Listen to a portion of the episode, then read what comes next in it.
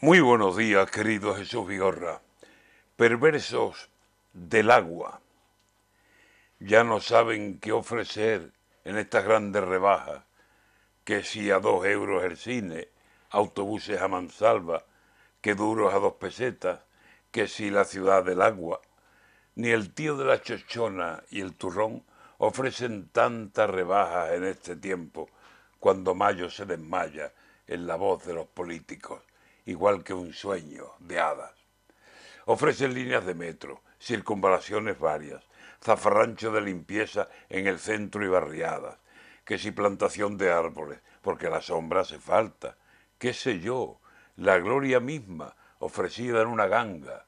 A ver cuando pase esto y las cuentas queden claras, si van a cumplir con todo los que hoy de ofrecer no paran. Pero de cuantos regalos dicen que darán, destaca el nombre de los problemas, el más necesario, el agua.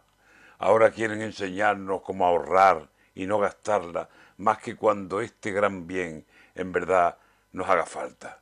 Lavado de cara, ducha, cisterna, lo que en la casa hacemos casi a diario y nunca echamos en falta hasta que una voz nos dice, ojo, que pueden cortarla.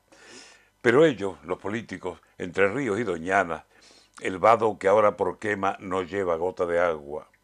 Todo tendrá solución si es mi lista la que manda.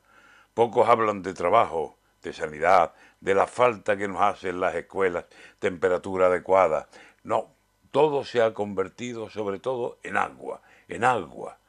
Mira que si llueve en mayo, antes de la fecha santa, y se desbordan los ríos y los pantanos se sacian, seguro que saldrán voces diciendo yo traje el agua. Ya solo le falta a algunos prometer en las rebajas que si ganan lloverá siempre que nos haga falta.